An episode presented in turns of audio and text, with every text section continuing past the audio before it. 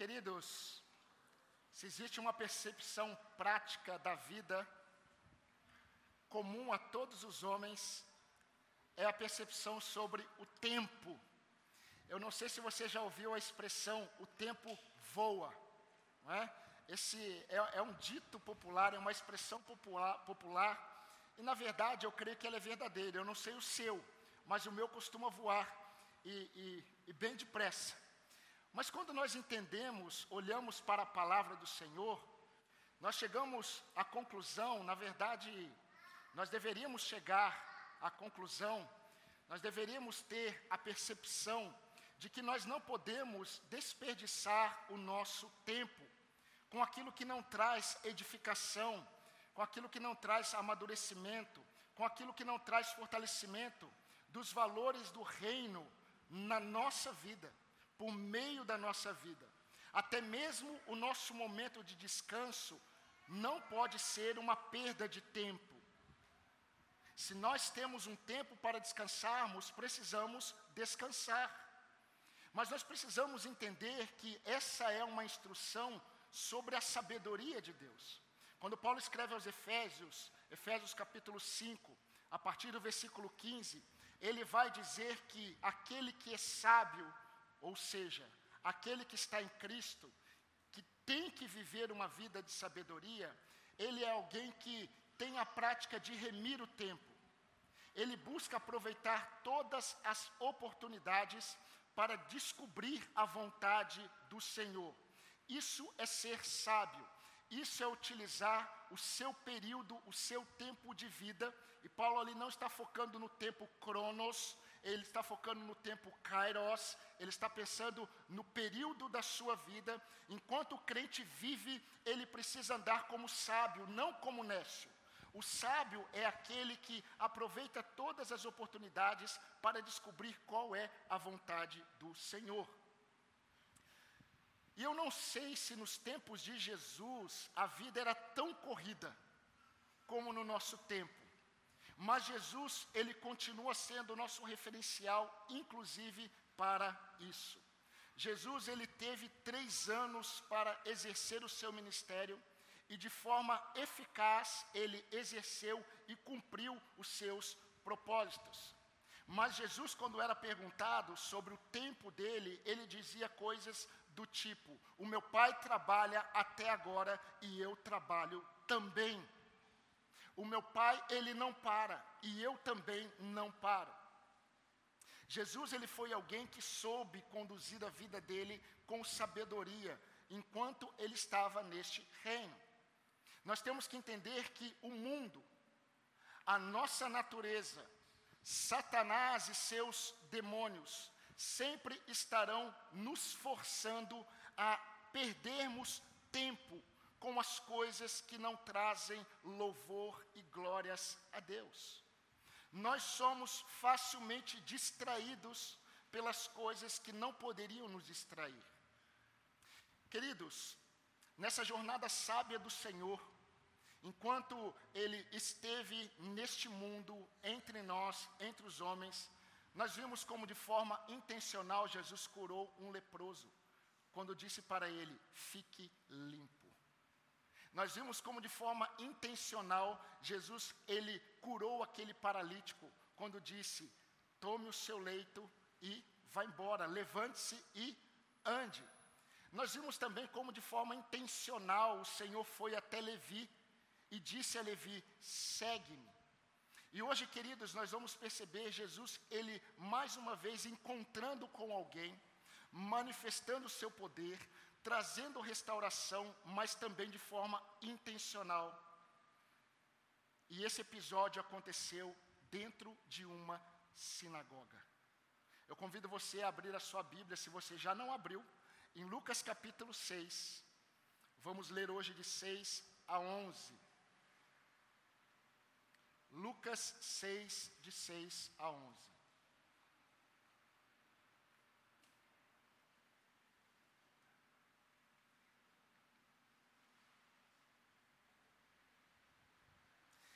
Diz assim a palavra do Senhor. Aconteceu que em outro sábado, Jesus entrou na sinagoga e começou a ensinar. Estava ali um homem que tinha a mão direita ressequida. Os escribas e os fariseus observavam Jesus procurando ver se ele faria uma cura no sábado, no sábado, a fim de acharem de que o acusar. Mas Jesus, conhecendo os pensamentos deles, disse ao homem da mão ressequida: Levante-se e venha para o meio. E ele, levantando-se, ficou em pé. Então Jesus disse a eles: Vou fazer uma pergunta a vocês. É lícito no sábado fazer o bem ou fazer o mal? Salvar uma vida ou deixar que se perca? Então Jesus, olhando para todos que estavam ao seu redor, disse ao homem: Estenda a mão. E assim o fez, e a mão lhe foi restaurada. Mas eles se encheram de furor e discutiam entre si quanto ao que fariam com Jesus. Queridos, após ser questionado pela liderança religiosa de Israel sobre os discípulos dele, sobre os seus discípulos, eles não praticarem o jejum, após ser questionado pela liderança de Israel sobre o fato dos seus discípulos passarem por uma colheita e comerem em dia de sábado, Jesus, ele depois de um tempo, nós não sabemos quando, provavelmente na outra semana, num outro sábado, porque o episódio de, dos discípulos passando por uma colheita de milho, pegando as espigas e comendo, e Jesus sendo questionado, aconteceu no dia de sábado. Provavelmente num outro sábado, Jesus ele vai à sinagoga. E queridos, olhando para o que Jesus ele vai fazer nessa sinagoga, nessa nossa série Transformados e Maravilhados, nós vamos olhar para aquilo que saiu dos lábios do Criador. Agora, ao dizer àquele homem: estenda a sua mão. Mas, queridos, tudo que Jesus faz vai muito além de algo que está chamando a atenção de todos. Nós já temos visto isso. E eu gostaria de destacar uma lição principal aqui, nesse primeiro momento que nós olhamos no versículo 6, para percebermos que o que nós temos que olhar para o texto e enxergarmos é o agir do Senhor. Não necessariamente na cura daquele homem, é o agir, no, é o agir do Senhor em toda a situação porque o nosso Deus, ele é intencional em tudo o que ele faz, em todos os acontecimentos em que ele deseja se manifestar.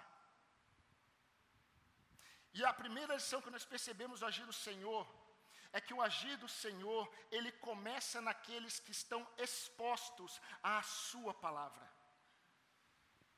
No versículo 6 diz que Jesus ele entrou na sinagoga, e é interessante como Lucas relata. Jesus entrou na sinagoga e começou a ensinar. Havia ali um homem com a mão ressequida. É maravilhosa a forma como Deus faz a, as coisas. Esse homem, queridos, que estava ali, ouvindo os ensinamentos de Jesus, ele tinha apenas a mão direita ressequida. O fato dele ter a mão ressequida significa que a mão dele era atrofiada. Algumas versões dizem que era seca. Provavelmente os nervos eram atrofiados, provavelmente os músculos estavam atrofiados, mas somente a mão direita. O que aquele homem tinha, tinha não o incapacitava de fazer tudo, mas o incapacitava de fazer muitas coisas. Mas ele não é um paralítico. Ele não é um leproso. Ele não é um morto que Jesus irá ressuscitar. Ele é alguém que tem a mão direita atrofiada. Ele é alguém que tem a mão direita seca. Ele é alguém que tem a mão direita totalmente impossibilitada de se mover. E no final da narrativa, Jesus ele vai curar esse homem. Ele vai curar. Porém, Antes de olharmos, queridos, para o milagre em si, eu quero destacar uma prática de Jesus, uma prática comum em Jesus, em todos os seus milagres, em todos. Jesus ele costumava ir às sinagogas.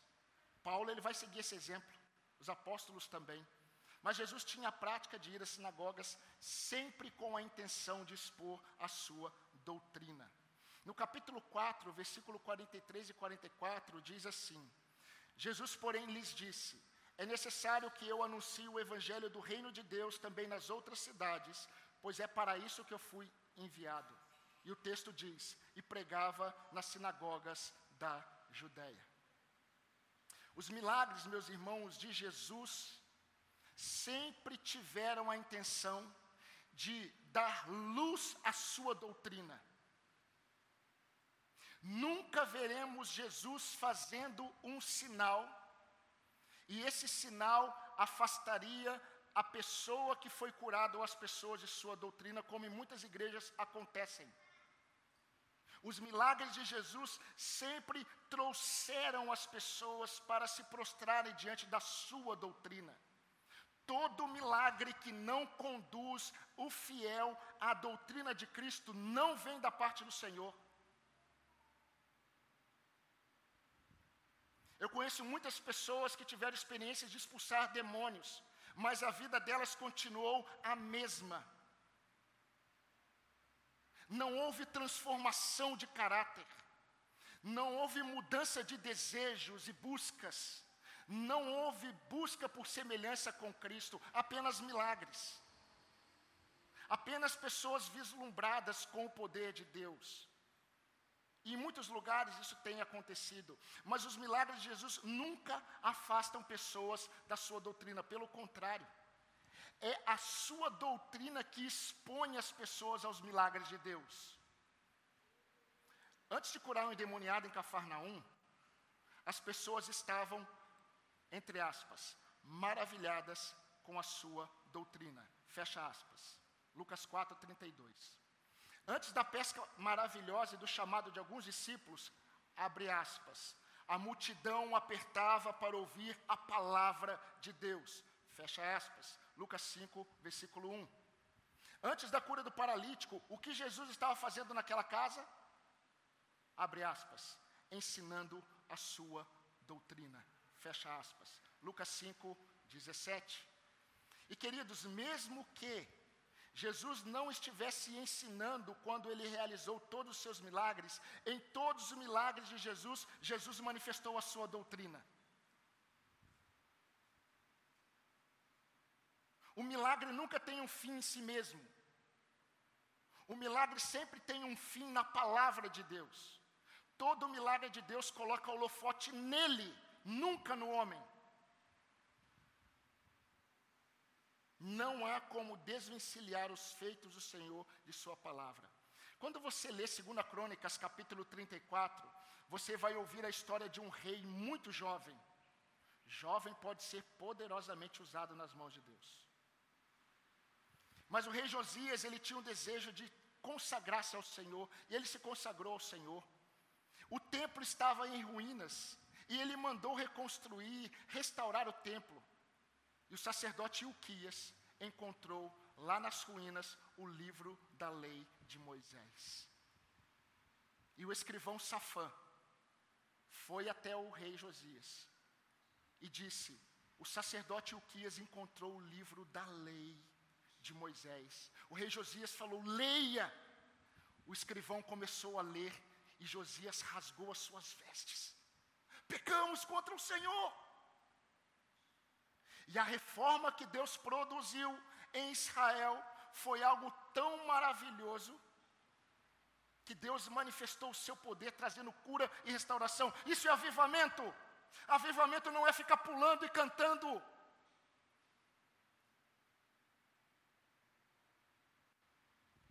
Avivamento produz mudança, consciência de pecado desejo por glorificar a Deus por meio de uma vida de renúncias. Eu não julgo, a palavra de Deus, ela julga.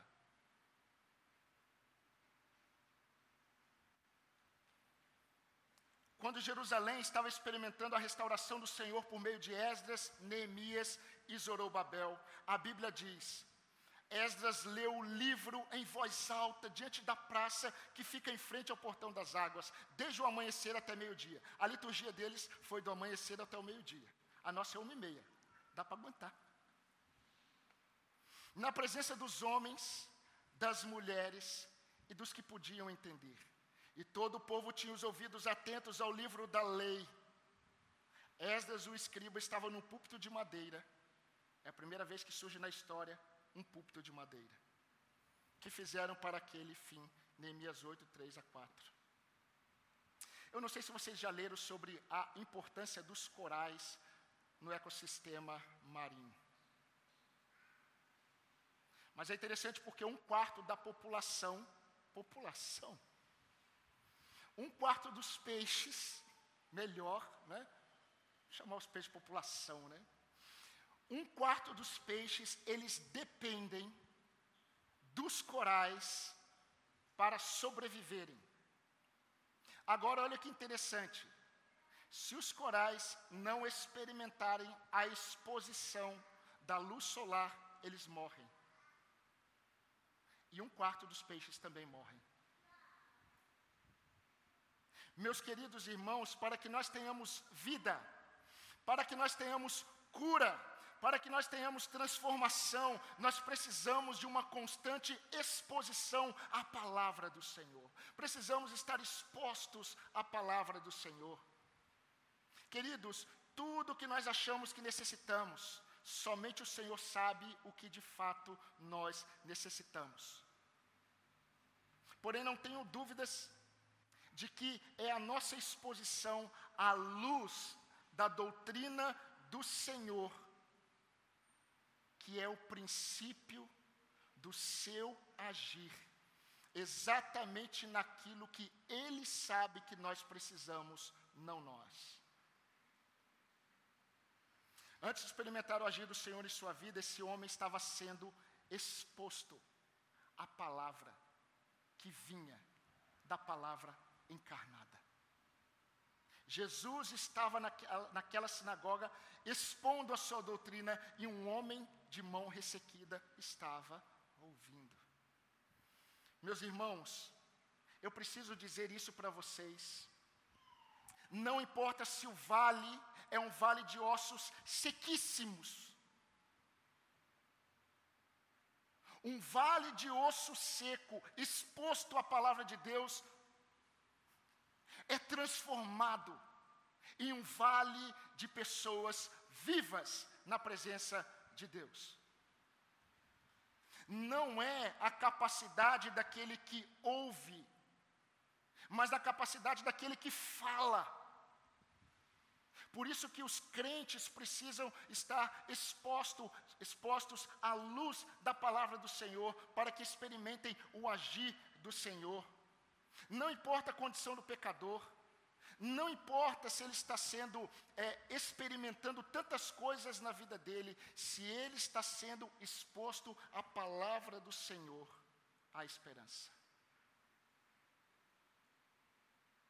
Pastor, o meu filho não quer nada com Deus, mas ele tem ouvido a palavra do Senhor? Tem, a qualquer momento.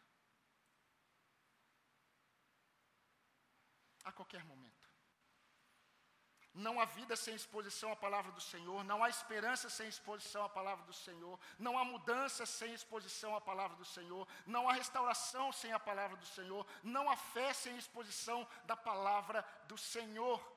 Jesus entrou na sinagoga e começou a ensinar. Estava ali um homem com a mão direita ressequida. Ele estava no melhor lugar que poderia estar.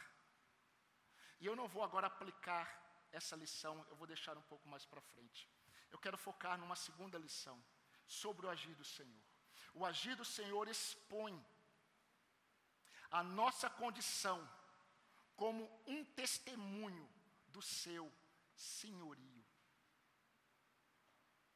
O agir do Senhor expõe a nossa condição como um testemunho do seu senhorio. O que eu estou querendo dizer é o seguinte: a forma como Deus age em todas as nossas debilidades serve para testemunhar o quanto Ele é Senhor de nossas vidas e de todas as coisas. Eu quero reafirmar o que você já sabe: Ele está no controle. Mesmo que não pareça, e as coisas não estejam acontecendo como você gostaria, Ele está no controle. Nós vamos perceber, queridos, essa verdade na forma como Jesus agiu. Eu fico perplexo com Jesus. Literalmente, essa série de sermões tem me transformado e me deixado maravilhado com Jesus. É impressionante a mente do Senhor.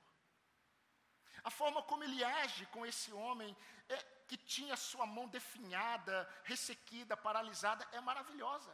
No versículo 6 e 7 diz: Os escribas e fariseus observavam Jesus procurando ver se ele faria uma cura no sábado, a fim de acharem de que o acusar.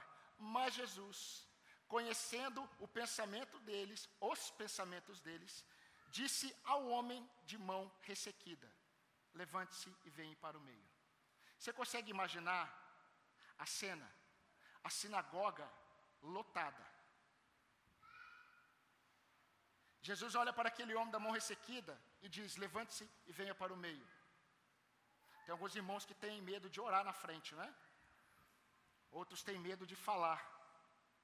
Jesus perguntou: Você é tímido? Jesus falou assim: Levante-se e venha. Mas, queridos, é interessante o que está acontecendo aqui. Como eu disse, nós não temos aqui um leproso que será curado, nós não temos um paralítico que será levantado, nós não temos é, alguém que está morrendo e será ressuscitado, nós não temos. Nós não temos uma pessoa possessa com muitos demônios. Nós temos um homem com a mão direita ressequida. Nada o impedia de ir e vir. Ele estava ali. Mas algo está acontecendo aqui. E Deus quer nos mostrar que não importa a complexidade do milagre que seria feito, não importa a complexidade da dificuldade que está diante de Jesus. O que nós devemos entender, meus irmãos, é que aquilo que Jesus vai deixar em evidência mostra que o mais importante não é o que Jesus irá fazer diante de uma necessidade, o mais importante é o que ele irá revelar sobre ele. Levante-se, venha para o meio. Só que Jesus não faz nada. Esse homem vem para o, para o meio, todo mundo está olhando para ele, mas Jesus não o cura. Nós vamos perceber que antes disso, antes de Jesus chamar esse homem para vir ao meio, a Bíblia diz: Jesus, conhecendo os pensamentos deles, olhou para o homem e disse para o homem: Venha para o meio. Levante-se e venha para o meio. Jesus só falou: Levante-se e venha para o meio, porque Jesus conhecia os pensamentos deles. Esse homem não vai falar nada. Mais uma vez. Jesus, vendo o pensamento deles, diz ao homem: Venha para o meio. E Jesus não o cura. E é interessante, meus irmãos, porque Jesus diz assim: a Bíblia diz que, conhecendo o pensamento deles, o que que estava no pensamento deles? O versículo 7 diz o que estava. Os escribas e os fariseus observavam Jesus procurando ver se ele faria uma cura no sábado, no sábado, a fim de acharem de que o acusar. Aí no versículo 9, com o homem no centro da sinagoga, todo mundo olhando para ele, todo mundo olhando para Jesus, o Senhor não diz nada ao homem. Nada. O Senhor diz para aqueles que estavam observando e estavam querendo saber: será que ele vai curar no sábado? E aí Jesus faz uma pergunta para eles. Jesus diz assim: Vou fazer uma pergunta a vocês. É lícito fazer o bem ou o mal no sábado? É lícito salvar uma vida ou deixar que se perca? Deixa eu explicar algo para você. Havia um consenso entre duas escolas de interpretação da lei. A escola de Shammai, que era mais rígida na sua interpretação, e a escola de Hillel, que era mais é, tranquila na interpretação da lei de Moisés. Mas as duas escolas concordavam sobre algo em relação ao sábado. Só era permitido uma pessoa ser curada no dia de sábado se ela estivesse correndo o risco de perder a sua vida.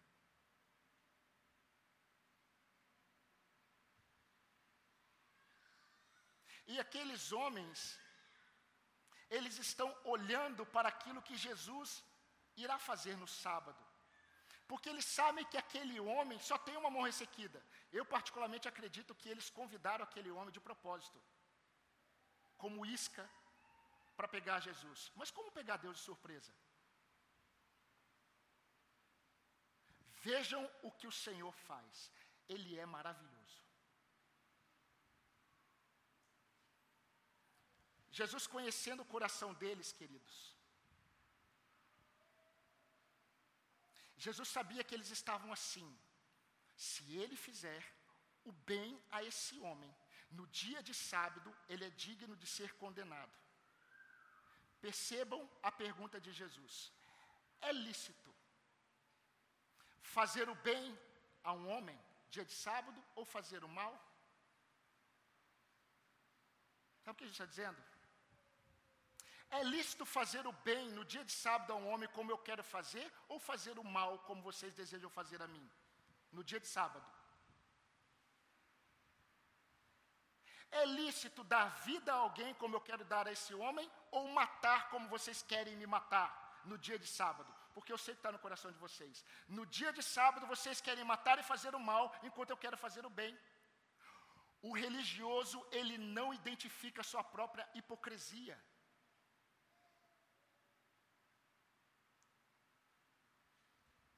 Marcos capítulo 3, versículo 6 diz o que estava no coração daqueles líderes. Os fariseus saíram dali e com os herodianos, era um outro grupo, logo começaram a conspirar, conspirar contra Jesus, procurando ver como poderiam matá-lo. Vocês entendem a pergunta de Jesus? Aquele homem está ali parado em evidência. Enquanto Jesus está usando aquela situação para expor as motivações e as intenções daqueles homens. Na verdade, meus irmãos, o que Jesus está fazendo é uma continuação do que uma semana atrás ele havia falado para os mesmos fariseus: Eu sou Senhor do sábado.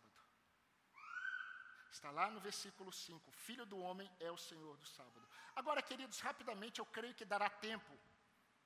Vamos observar para o homem da mão ressequida. Existe um pensamento parecido com isso. A pessoa estava no lugar errado, na hora errada, falando com a pessoa errada, aí deu tudo errado. Não é verdade? Mas a perspectiva do Senhor, essa visão ela não está correta. Porque não há nada de errado quando Deus está no controle. Se eu entendo que o Senhor está no controle da minha vida, tudo aquilo que eu vejo que está dando errado, não necessariamente. Até pode ser que esteja acontecendo algo que eu não desejo e nem Deus deseja, mas não significa que Deus não esteja usando toda a situação para revelar quem Ele é, para santificar a vida daquele que Ele está agindo. Mesmo que fosse uma armadilha, preste atenção nisso. Mesmo que fosse uma armadilha, esse homem com a mão atrofiada, ele está no lugar certo, na hora certa, no momento certo, para que o Senhor usasse a sua enfermidade e revelar a sua glória a todos os que olhavam para ele. Meus irmãos, minhas irmãs, por vezes nós precisamos ter a certeza de que a maravilha não consiste naquilo que nós desejamos que Deus faça por nós. Mas a maravilha consiste naquilo que Ele quer nos ensinar em nossas debilidades, em nossas limitações, em nossas fraquezas, em nossas dores, em nossas lutas.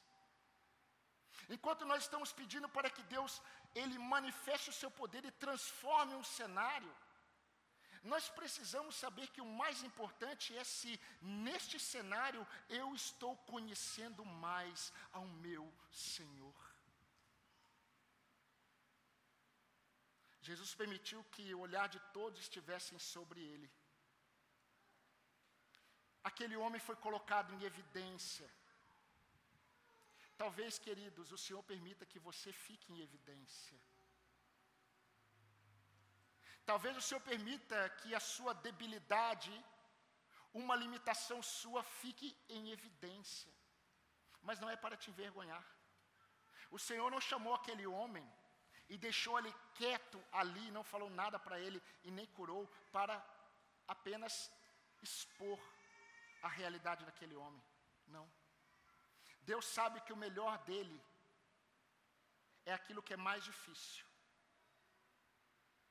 O mais difícil para Deus não é curar. O trabalhar de Deus, ele está mais no fazer com que o homem entenda quem ele é, do que propriamente fazer algo que mude. Querido, aquilo que acontece na sua vida, a sua mão atrofiada, pode ser mudada por Deus a qualquer momento, em qualquer momento. É só lhe dizer: que isso aconteça, que isso mude. Muda. Muda. Mas será que você tem entendido? Será que você tem percebido quais são os ensinamentos que o Senhor tem manifestado nesse problema, nessa sua situação? Porque enquanto Deus ele expõe a fragilidade desse homem, enquanto Deus permite que as nossas mãos ressequidas, que nos limitam, fiquem em evidência para nós. Enquanto isso, o Senhor nos conforta, o Senhor nos consola, o Senhor nos renova. Porque o Senhor quer que nós aprendamos. Mudar o cenário, para Deus é muito fácil. Mas o que Deus deseja é que você entenda, que você enxergue. E queridos, não querendo dar uma ênfase ao que o texto não dá, a uma ênfase que o texto não dá, eu gostaria de fazer com que você se lembre que o senhorio dele na vida deste homem também se manifestou na forma como Deus o curou. Esse homem ele precisou exercitar a sua fé. Vocês já leram sobre pessoas que tiveram a infelicidade de ter um membro amputado? Vocês já viram, já leram, talvez, alguns médicos estão presentes. Muitas pessoas, elas, elas têm a sensação de que o membro ainda está ali. Por algum tempo, um tempo limitado, mas elas têm essa sensação. O cérebro desse homem provavelmente já havia mostrado para ele que ele não tinha condições de mexer esse membro. Que a sua mão, ela não se movia mais. Os seus músculos, os seus nervos provavelmente estavam atrofiados. E o cérebro dele provavelmente mostrou para ele e ele entendeu isso. Mas Jesus poderia ter dito para ele: Você está curado. Mostre para as pessoas como você está curado. Jesus não faz isso. Jesus olha para aquele homem e diz assim: estenda a sua mão. Estenda a sua mão. Meus irmãos, não tenham dúvida que ele precisou se esforçar. Ele já sabia por experiência a dor que ele sentiria no fato de tentar abrir, no fato de tentar esticar. Mas Jesus olhou para ele e disse assim: estenda. E a Bíblia diz que aquele homem, ele estendeu a mão. Mas para ele fazer isso, ele teve que se esforçar em fé, contra uma lógica comprovada, que ele não poderia. Mas ele se esforçou, ele estendeu a mão e o Senhor o curou. Queridos, qual foi o resultado deste estenda a mão, desta cura de Jesus? Primeiro, a doutrina de Cristo foi exposta e confirmada. Segundo, a doença e a cura deste homem ficaram em exposição, em testemunho vivo do controle de Jesus da situação. E a dureza de corações petrificados pela incredulidade permaneceu atrofiada. Vocês entenderam? O que estava atrofiado ali?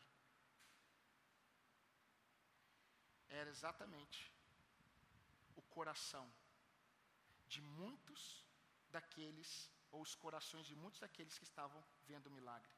E o que Jesus mostrou que o grande problema, a grande doença não estava na mão direita daquele homem, estava nos corações incrédulos que saíram dali com os corações mais atrofiados ainda.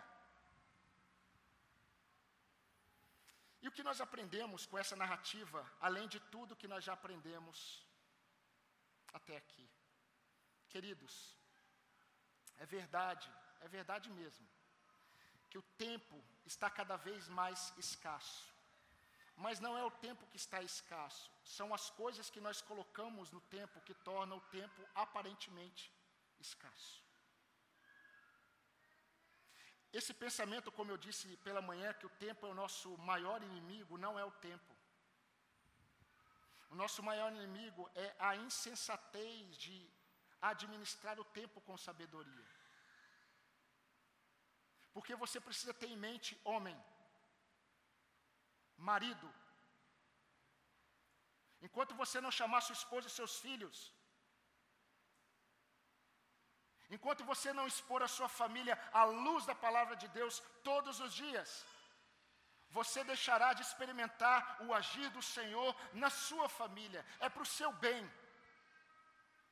Saia do falso entendimento de que você não consegue porque você não tem jeito para coisa. Você foi chamado e foi capacitado por Deus para fazer tudo aquilo que o glorifica. Mas você precisa primeiro começar expondo você mesmo a palavra de Deus.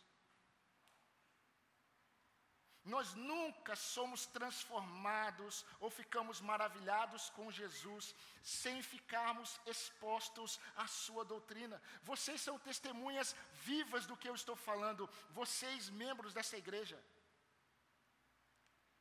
A exposição à palavra de Deus, meus irmãos, é o início dos milagres diários que nós vamos experimentar desde a nossa conversão até a volta de Cristo.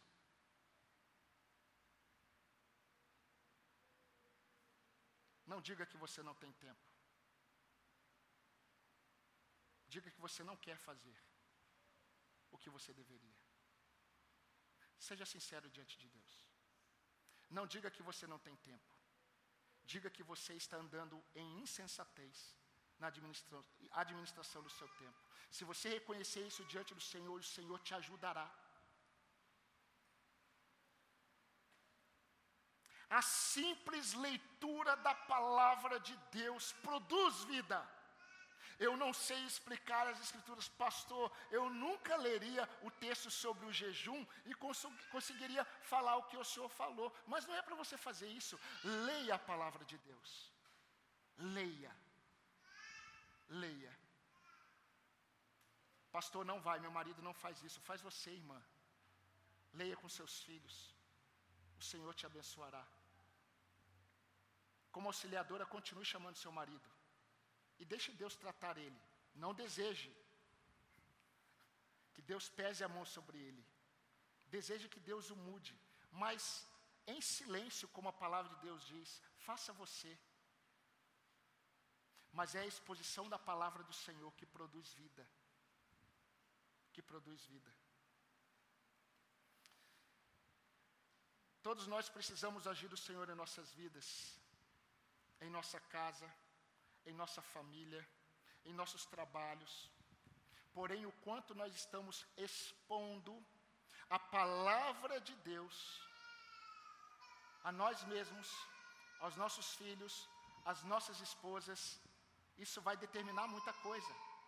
Seja lendo, seja ouvindo, seja meditando a palavra do Senhor.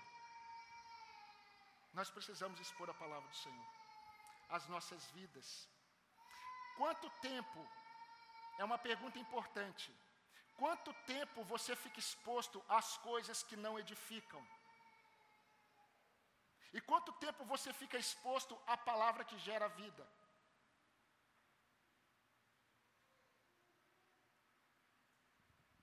Se você quer experimentar, meu querido, minha querida, uma reforma na sua vida, na sua casa, comece acreditando, acreditando que a Bíblia é a palavra de Deus. Sabe qual o problema que eu vejo em muitos crentes? É que aquilo que eles dizem sobre a palavra de Deus não é o que eles creem. Porque se eu digo que eu creio que a palavra de Deus é a palavra de Deus, eu leio a Bíblia como palavra de Deus, não como um livro. Deixa eu dar um conselho que eu já, di, já dei para muitos irmãos. Não coloque a Bíblia no mesmo lugar dos livrinhos dos três porquinhos na estante do seu filho, porque a Bíblia não é um livro de história, é a palavra de Deus. Mostre para o seu filho desde pequenininho que a Bíblia é incomparável. Ela não pode estar ao lado da história ou das crônicas de Nárnia. Ela não pode estar ao lado dos livros de C.S. Lewis, O Senhor dos Anéis. Não. Papai, eu quero ouvir uma historinha. Ah, tá bom, então vamos ouvir a historinha. Qual a historinha? Do feijão, como é que é? O pé de feijão mágico, as coisas assim, do pato feio, tantas outras que tem, né? Ah, você quer ouvir essa historinha? Ah, então onde que, onde que está, filho? Vamos lá. Está aqui, ó. Esses são os livros das historinhas. Pai, eu gostaria de ouvir a história sobre Moisés. Então é a palavra de Deus, está sozinha. Está aqui, ó. Mas se os pais não dão o devido valor à palavra de Deus, você vai ficar orando para que o seu filho dê?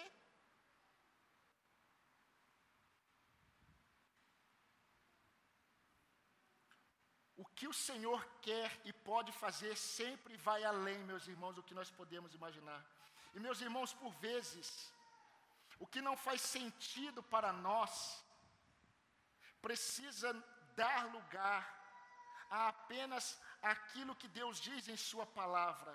Por vezes, meus irmãos, ao invés de estendermos a mão em obediência ao que Deus nos diz, nós queremos que Deus mude.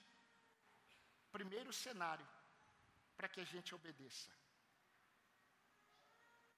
A obediência é o ponto de partida para experimentarmos muitos dos milagres que nós temos pedido a Deus. Eu vou expressar algumas, alguns desses pedidos. Senhor, mude isso para que eu te obedeça. Deus diz: Não. Obedeça enquanto eu mudo isso. Senhor, me ajude a orar mais. Não. Vá para o seu lugar secreto. Na hora que você começar a orar, eu vou colocar deleite no seu coração por estar na minha presença. Senhor, me ajude a amar mais a igreja. Não. Comece a estar com a igreja. Experimente o que eu faço na igreja. Estamos vivendo um boom de crentes que acreditam que é possível ter vida com Deus longe da igreja. Isso nunca esteve na mente do Senhor.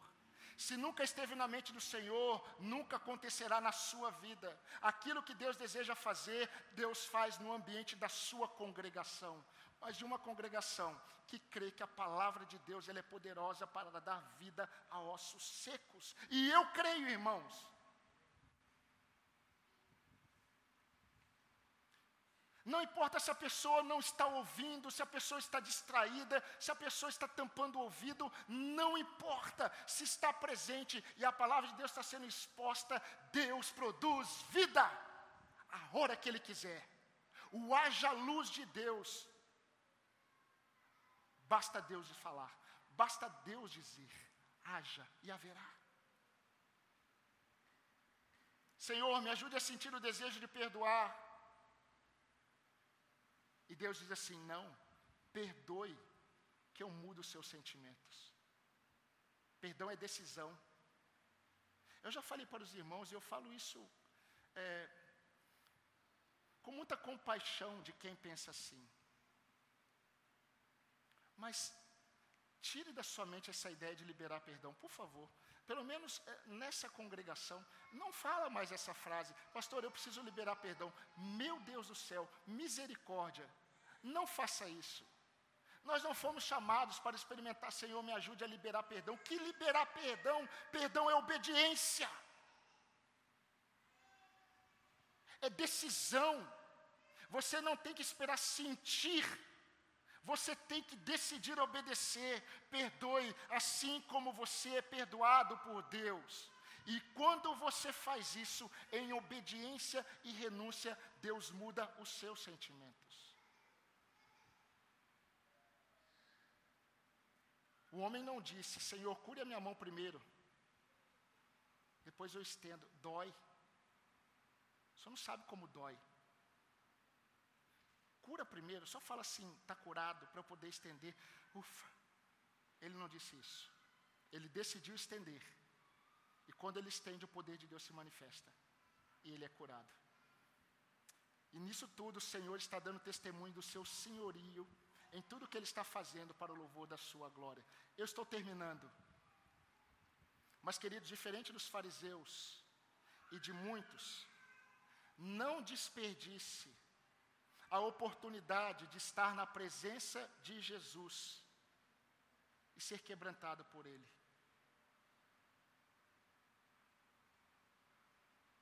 Se você está tendo o privilégio de ser exposto à palavra de Deus, se dobre diante do Senhor. Não tente resistir ao agir do Senhor. Não tente. Saia daqui hoje curado ou atrofiado em seu coração. Porque é impossível sair indiferente à palavra de Deus é impossível. Quando você decide não tomar decisão nenhuma, você já decidiu. Concordam comigo?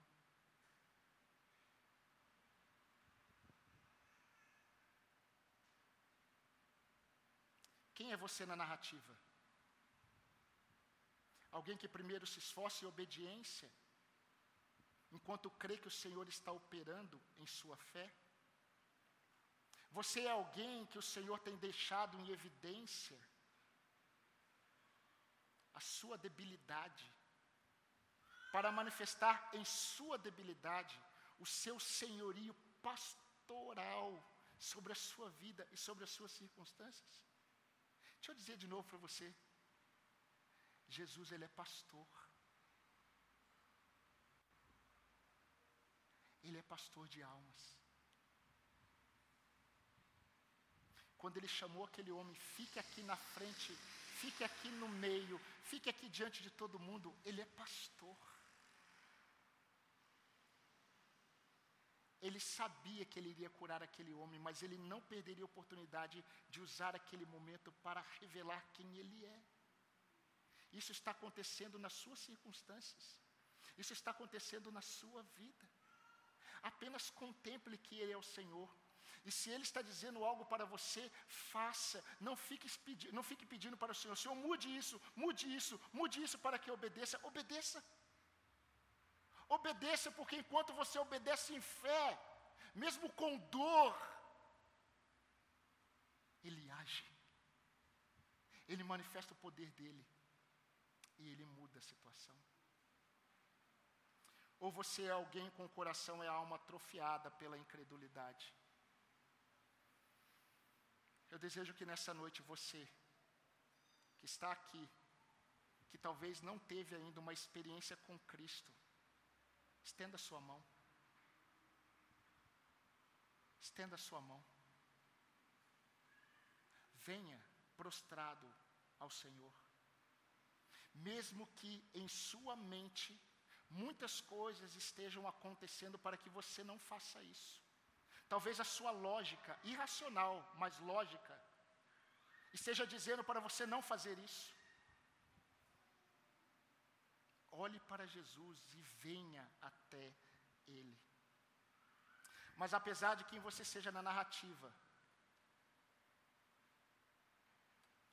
a mão do Senhor, em Sua bondade, nunca está encolhida para que não possa salvar, para que não possa curar, para que não possa transformar.